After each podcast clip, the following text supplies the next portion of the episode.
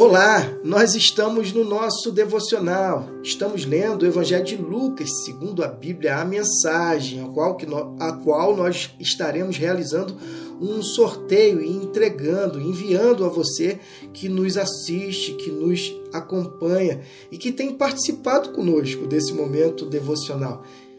É, e no nosso último encontro, nós é, falávamos do momento em que Jesus está orientando nas bem-aventuranças os seus discípulos a terem uma vida dedicada à dimensão espiritual e alertando aqueles que estão é, prisioneiros, que são prisioneiros da dimensão material, de que o mundo não é constituído apenas desse contexto, mas nós somos convidados por Cristo a vivenciar a harmonia do reino, na dimensão é do reino.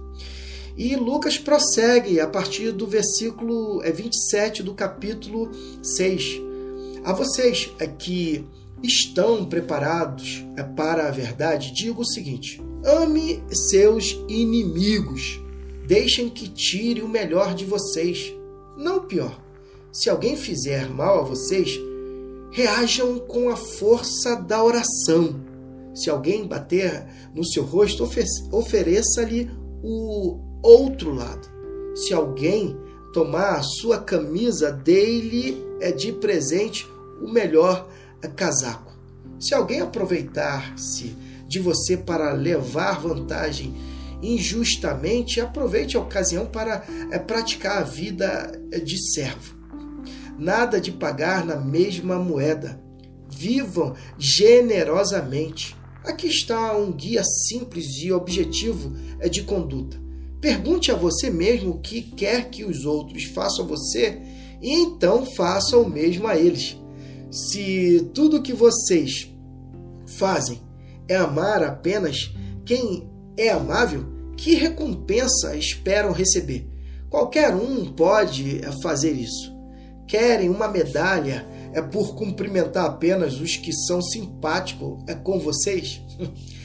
Qualquer pecador desqualificado age assim.